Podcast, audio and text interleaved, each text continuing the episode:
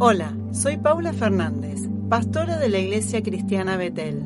Quiero darte la bienvenida a un nuevo podcast donde podés encontrar una palabra de Dios para tu vida. ¿Cuánto vale tu tiempo? Esta es la pregunta para cada uno de nosotros en esta noche.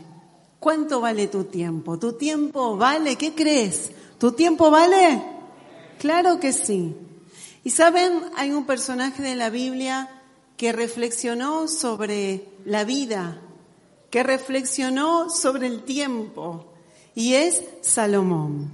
Y vamos a tocar algunos versículos importantes en esta noche.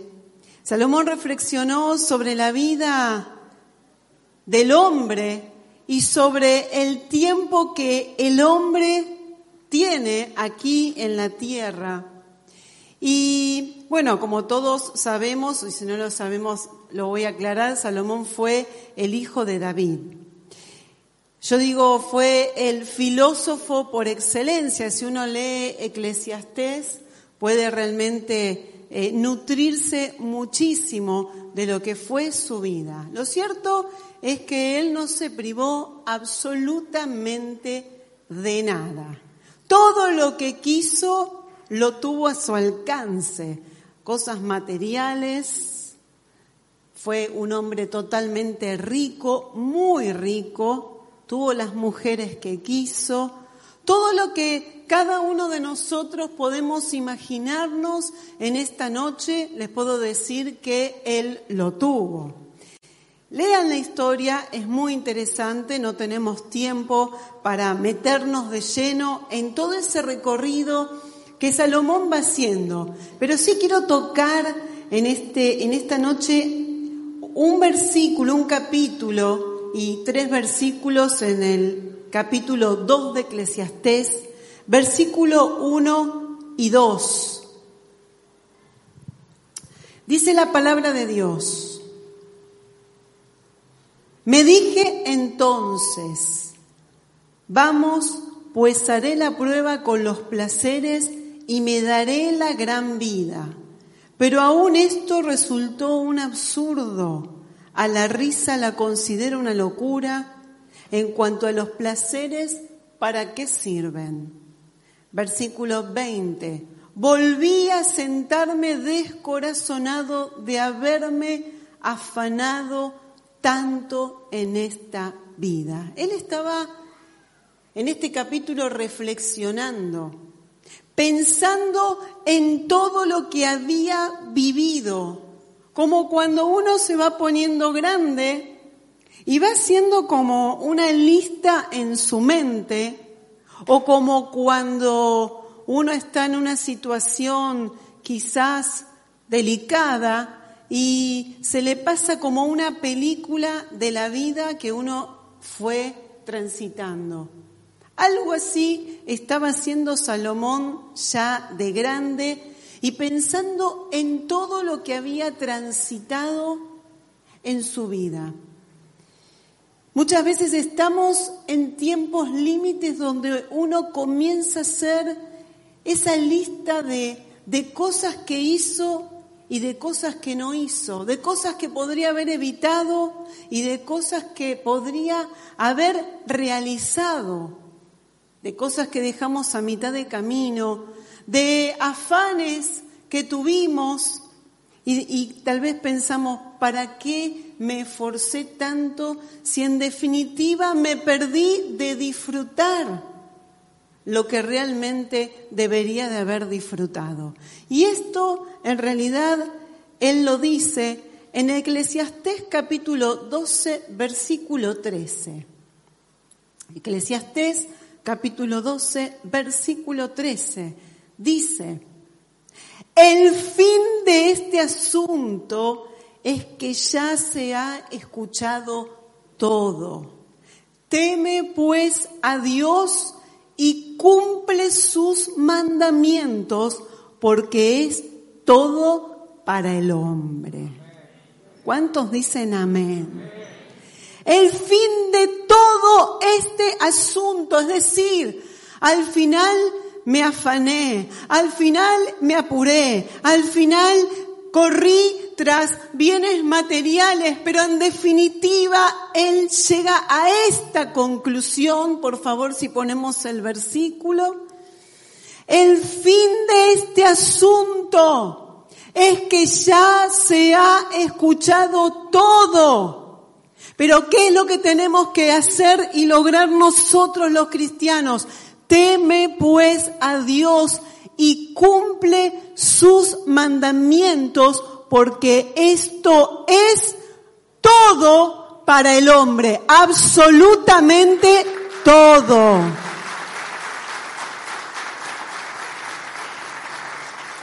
Y Dios tiene mucho para hablarnos en esta noche acerca del tiempo. ¿Cómo administramos nuestros tiempos? Porque si el tiempo estamos diciendo que es muy valioso, ¿qué estamos haciendo con nuestro tiempo? ¿Cómo lo estamos administrando? ¿Lo estamos administrando bien? ¿Se nos está yendo el tiempo? ¿Se nos está escurriendo el tiempo de una manera líquida?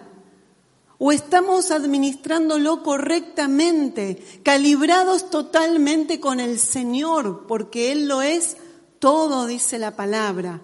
Y Eclesiastés capítulo 3, versículo 1 al 8, vamos a leerlo por un momento seguramente es, eh, son versículos que todos conocemos, pero que todos tenemos que reflexionar. La palabra de Dios se trata de que cada uno de nosotros podamos reflexionar a medida que la vamos leyendo. Y quizás hoy podés escucharla y podés atesorarla, pero te animo a que en la semana puedas anotar estos versículos, puedas escudriñarlos, puedas leerlos, volverlos a releer porque estoy segura que el Señor te habla.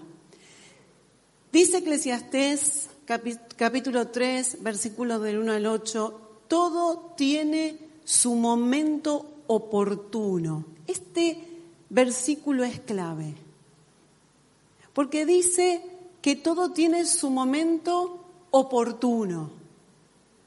Hay un tiempo para todo lo que se hace bajo el cielo un tiempo para nacer y un tiempo para morir, un tiempo para plantar y un tiempo para cosechar, un tiempo para matar y un tiempo para sanar, un tiempo para destruir y un tiempo para construir, un tiempo para llorar y un tiempo para reír, un tiempo para estar de luto y un tiempo para saltar de gusto, un tiempo para esparcir piedras y un tiempo para recogerlas, un tiempo para abrazarse y un tiempo para despedirse, un tiempo para intentar y un tiempo para desistir, un tiempo para guardar y un tiempo para desechar, un tiempo para rasgar y un tiempo para coser, un tiempo para callar y un tiempo para hablar, un tiempo para amar y un tiempo para odiar, un tiempo para la guerra y un tiempo para la paz. Hay pares opuestos, ¿verdad? Aquí son pares opuestos que Salomón va mostrándonos y que nos quiere hacer entender en esta noche a cada uno de nosotros que hay un tiempo oportuno para cada una de las situaciones que estemos transitando en nuestra vida.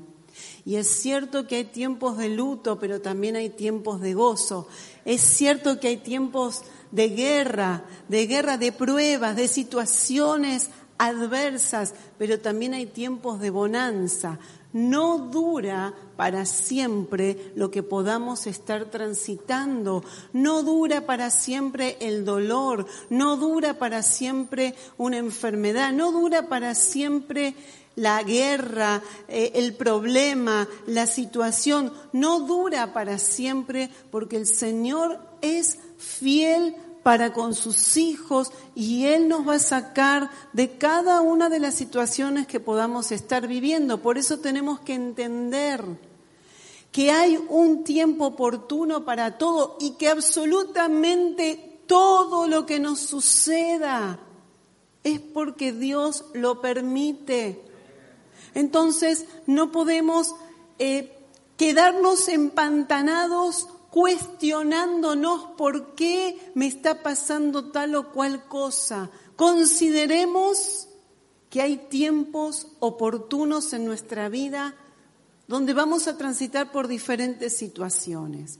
Ahora, me quiero centrar en cómo manejamos nosotros nuestro tiempo. El primer punto que quiero compartirles tiene que ver con nuestro tiempo en esta tierra. Y nuestro tiempo en esta tierra, lo primero que tenemos que tener en claro, no importa la edad que tengamos, es que está en manos de Dios. ¿Cuántos entienden esto? Salmos capítulo 31, versículo 14 y 15. Salmos capítulo 31, versículo 14 y 15 dice, Pero yo, Señor, en ti confío y digo, tú eres mi Dios. Mi vida entera está en tus manos. Líbrame de mis enemigos y perseguidores. Mi vida entera, tu vida entera, tu vida entera está en las manos de Dios. Más allá de todo lo que puedas atravesar, de lo que atravesaste o de lo que vas a atravesar, tenemos que entender absolutamente todos que nuestra vida está en sus manos. Así que yo te animo en esta noche a que no tengas ningún tipo de temor y que puedas soltarte en las manos de Dios. Qué mejor que poder descansar en sus brazos, confiar de que nuestra vida individualmente, singularmente, está en las manos de Dios y que cada uno de nosotros hemos sido escogidos por el Padre. ¿Cómo no va a tener el control si Él nos escogió con nombre y apellido aún desde antes de que fuésemos formados en el vientre de nuestra madre? Y a muchos los ha sacado no nos ha librado, me incluyo, de situaciones hasta de muerte. Como dice el pastor muchas veces cuando él predique, dice, tantas veces no te diste cuenta de que Dios enviaba ángeles a tu alrededor y te salvó de una situación, de que te pise un auto, de que se te caiga un piano en la cabeza, lo que fuere, de que se vuele una maceta de un balcón, lo que fuere. Tanto porque nuestra vida está en sus manos. Así que yo no digo desafiemos al COVID, por supuesto que no, porque hay algo que nos está atravesando como sociedad y que atemoriza más allá de, vacunas y demás, y que hay mucha gente que todavía tiene temor y el temor no es de Dios. Por eso quiero animarte y animarme a mí misma que cada uno de nosotros podamos entender que nuestra vida está en las manos de Dios.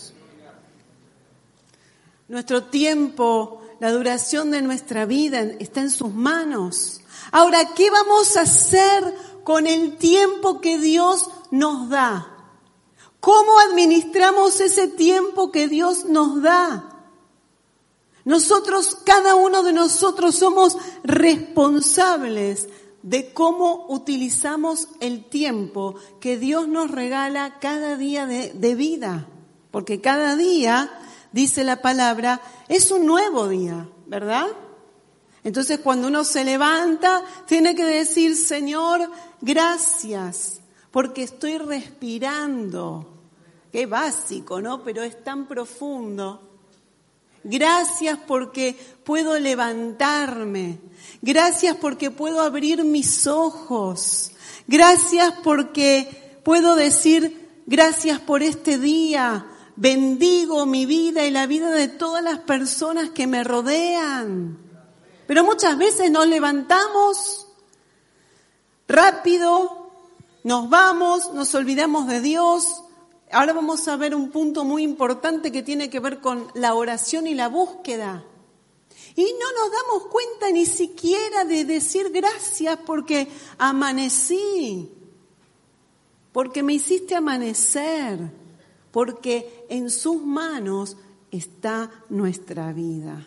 Pero somos responsables de administrar bien el tiempo.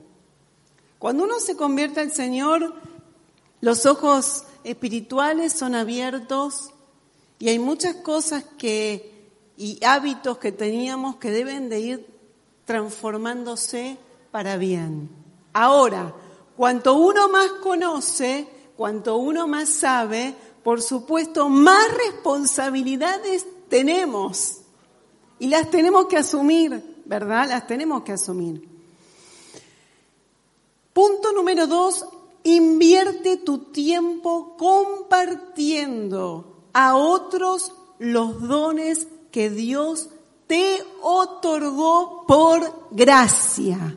¿Cuántos sabemos aquí en el auditorio y del otro lado de las pantallas que todos, absolutamente todos los que estamos acá, Dios nos entregó dones? Todos, a todos. Muchos quizás están pensando, ¿qué don tengo yo? Eh, a ver, eh, bueno, eh, no, no soy tal cosa, no soy tal otra. No, no. Todos tenemos dones que Dios nos entregó por gracia. Ahora, esos dones tenés que activarlos. Esos dones tenés que usarlos, no para tu propia vida, sino para bendecir a otros. Y este es un tiempo que tenemos que invertir en la vida de otros. Por ejemplo, aquí en la iglesia, voy a ir a un ejemplo concreto. Aquí en la iglesia hay hermanos preciosos que invierten su tiempo para el Señor. Unos hermanos preciosos que tienen que ver con el área de emprendimiento y a muchos seguramente han hablado con ustedes. Y estos hermanos dicen, bueno, yo tengo esto, esto es lo que Dios me entregó a mí. Así que, pastor, usted cuente conmigo para que cualquier hermano o hermana que quiera hablar conmigo, yo estoy dispuesto. Entonces esos hermanos van, yo los veo, se sientan, toman un café, dos horas, una hora, tres horas, desinteresadamente, porque están invirtiendo el tiempo para Dios y el tiempo para otros. Y ese es un tiempo invertido que Dios luego recompensa, por supuesto. También hay hermanas que dan clases de gimnasia, entonces, bueno, saben hacer gimnasia, son profesoras y dicen, bueno, le dicen a la, a la líder del grupo de contención, ¿qué te parece si doy clases de gimnasia para las chicas del grupo? Ese es usar, eso es usar el don que Dios te dio. ¿Cuántos dicen amén? Así que en esta noche quiero desafiarlos y quiero animarlos a que pongan en práctica ese don que Dios te otorgó, esos dones que Dios te otorgó, si son muchos, bienvenidos sean. Hoy cuando terminamos la reunión me decía una hermana que se recibió ahora, hace dos o tres días, me decía de arquitecta, pastora, yo quiero ayudar a otras chicas y chicos que quizás están trabados en sus estudios porque yo tuve todo un recorrido. Eso es activar el don. No necesitas algo sobrenatural. Lo que tenés, si sabes coser, y le enseñás a otras hermanas y sabes tejer y le enseñás a otras hermanas. Ese es el tiempo que invertís para otros que el Señor luego va a recompensar en tu vida. Pero eso es un tiempo invertido correctamente.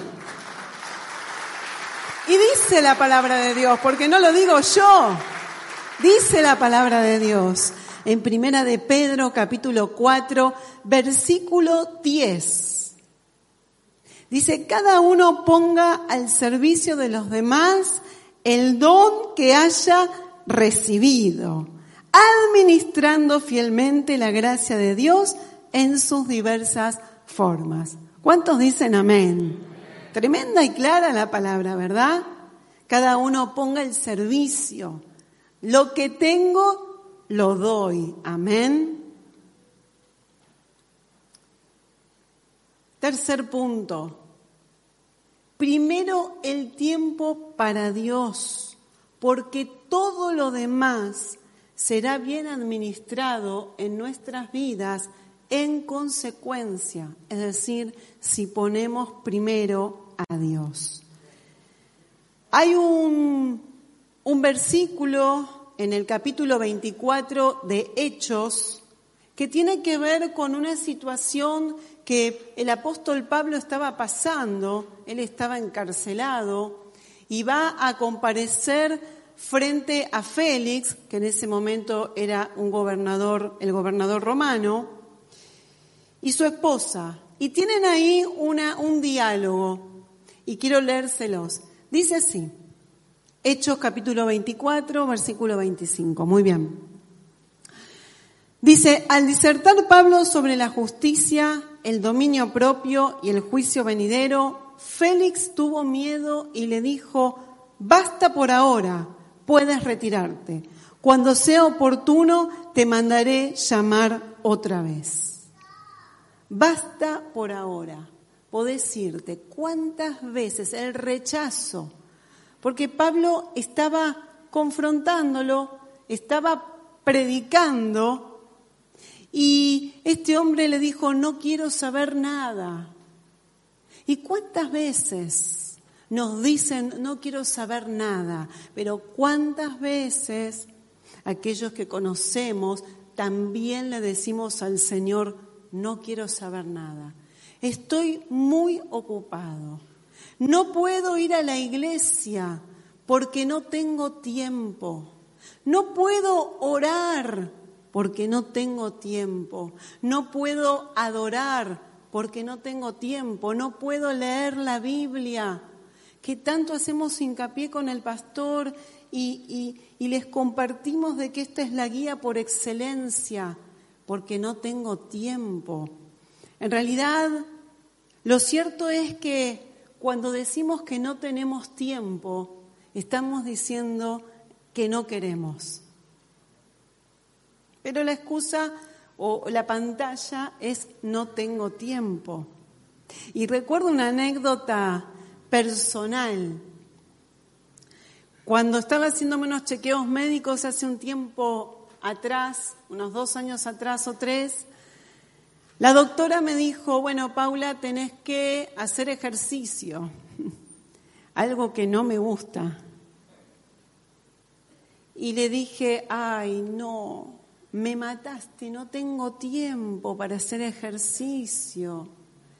Y ella me miró, porque yo pensé, aparte busqué una mirada cómplice en ella, y que se compadezca de mí y me diga, te entiendo, no te preocupes. Me dijo, sí, lo tenés, lo que pasa es que no querés. y muchas veces decimos, esto, no tengo tiempo, ay, me voy, hago una oración rápida, Señor Jesús bendice este día, eh, cubrime, cubrime, cubrime, cubrí a mi familia y me voy. Y llegamos a la noche, imagínense, si no oramos, si no oramos a la mañana cuando llegamos a la noche, lo único que queremos es pegarnos un baño, comer, irnos a dormir. Y oramos, Señor Jesús, balbuceando con la baba de costado en el sillón, con el control en la mano, Señor Jesús, perdón, no oré, te entrego este, porque aparte uno, aparte se siente culposo. Entonces, por lo menos con la culpa, Señor, perdón, me, me olvidé de orar, estuve tan ocupada, tan ocupado. Eso no es invertir el tiempo correctamente. El tiempo invertido es el tiempo de oración tenemos que tomar un tiempo. ¿Saben?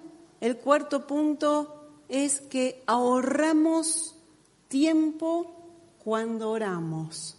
¿Cómo? ¿Cuántos dicen amén? Parece algo medio...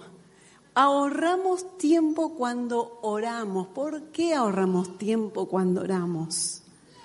Porque cuando uno ora y uno se levanta un tiempo antes a orar, antes de ir a trabajar, uno le entrega al Señor su día, le entrega todo, Señor, te pido que te ocupes, que te ocupes de esta situación que voy a vivir hoy, que me cubras en mi lugar de trabajo, que cubras a mi familia, que me cubras en el colectivo, en el auto, en el tren, o en el lugar donde nos vayamos a manejar, que cubras el estudio que me voy a hacer médico, el chequeo, lo que fuera. Entonces ya tuvimos un tiempo de oración, de lectura, si es posible, mucho mejor, de adoración y nos vamos a trabajar o nos vamos a hacer los quehaceres.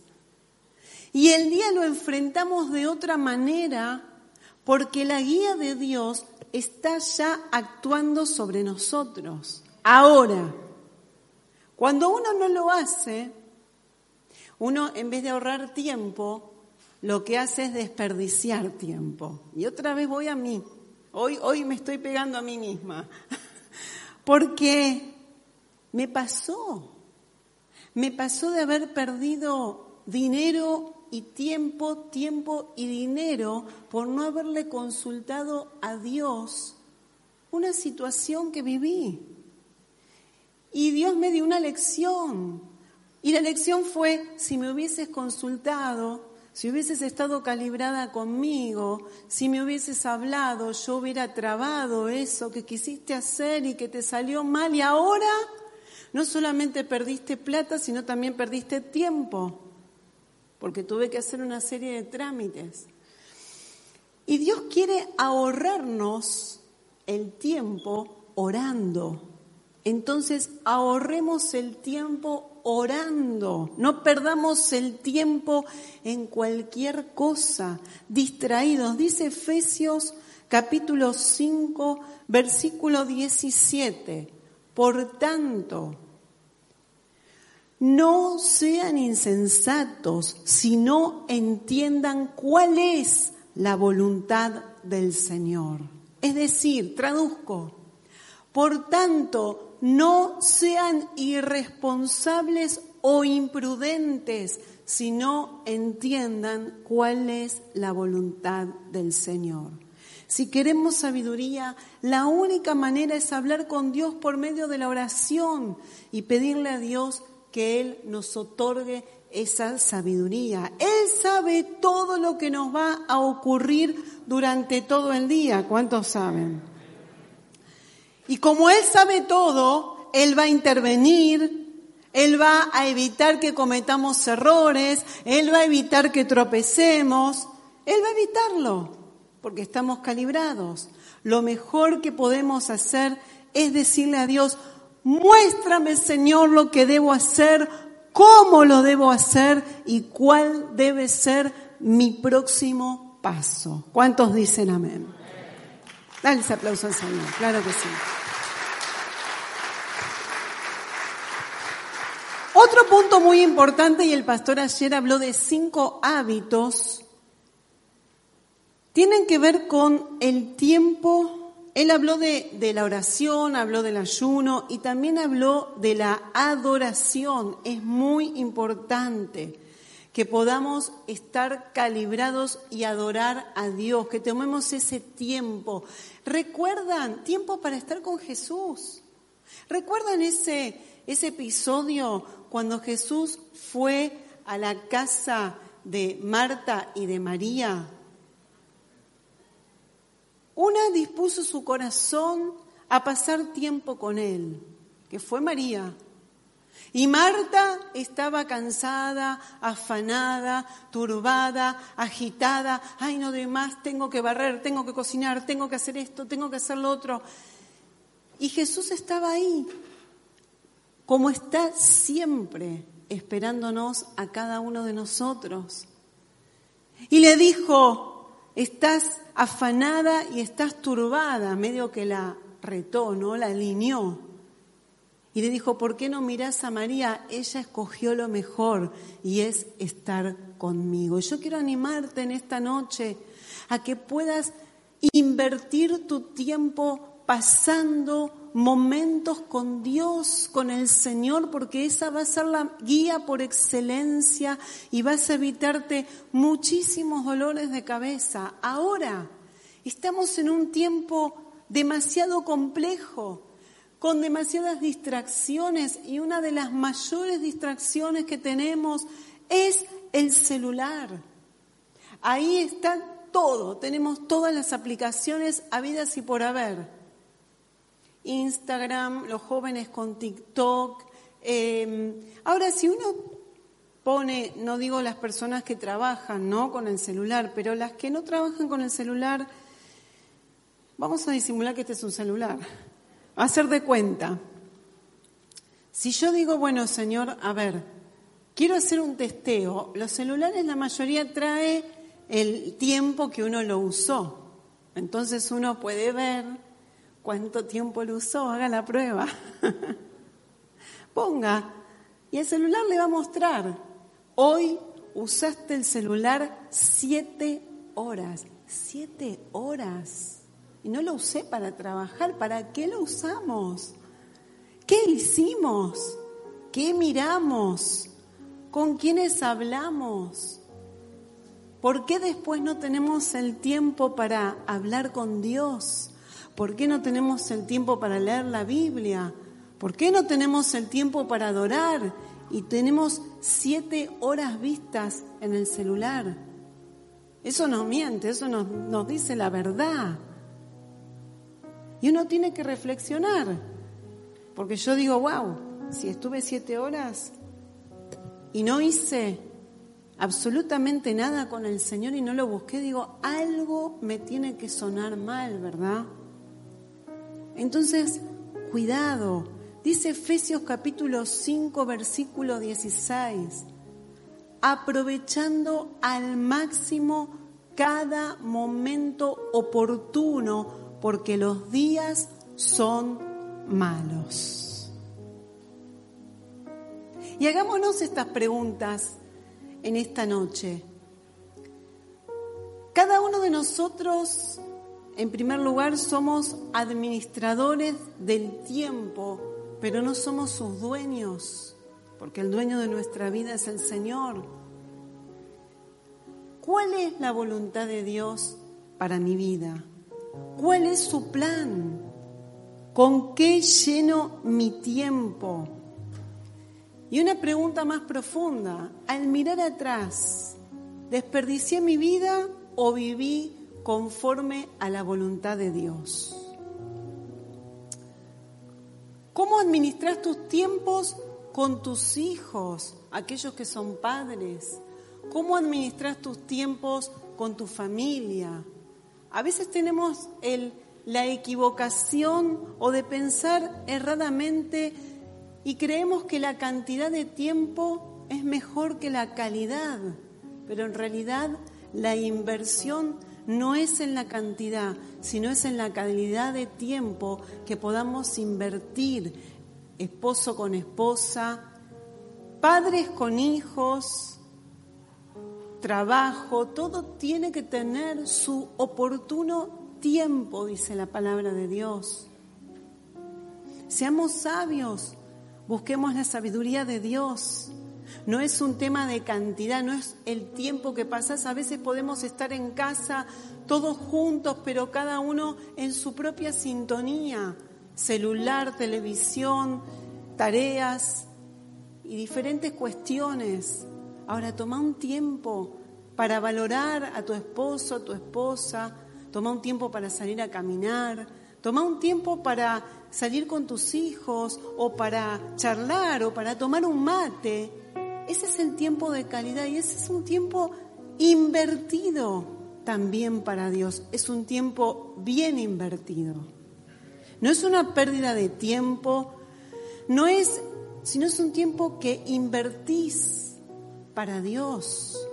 Entonces, el equilibrio, la guía de Dios es importante. Por eso, al fin de cuentas, Salomón dice, volví a sentirme descorazonado de haberme afanado tanto en esta vida.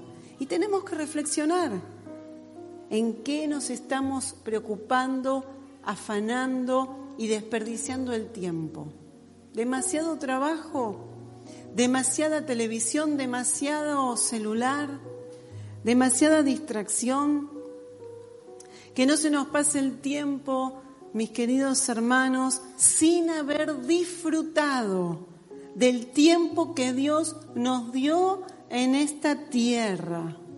Debemos colocar nuestras vidas en sus manos.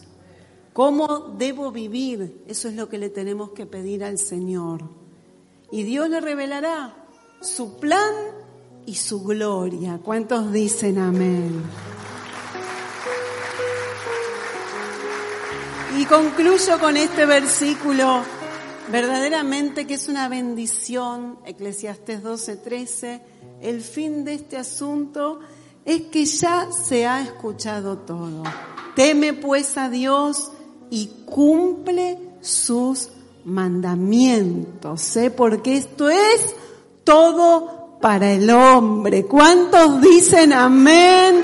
Reciben la palabra de Dios, meditarán en el tiempo de sus vidas en cuanto el Señor nos ama para poder disfrutar cada día que Él nos regale. Yo quiero animarte en esta noche a que puedas ser un buen administrador, una buena administradora de los tiempos que el Señor te da cada día, porque tu tiempo vale muchísimo. Cuando no te gastes ni te desgastes peleando, ya que los músicos por favor puedan pasar peleando. Hay personas que pasan su tiempo peleando con otras. Están todo el tiempo con los guantes puestos, digo yo. Y están ofendiéndose y son ofendibles y ofenden y lastiman y se pelean y se pelean. Y yo digo, ay Señor, no se están dando cuenta que se les está pasando la vida y se la pasan peleando en amargura, en rencores, etcétera, etcétera.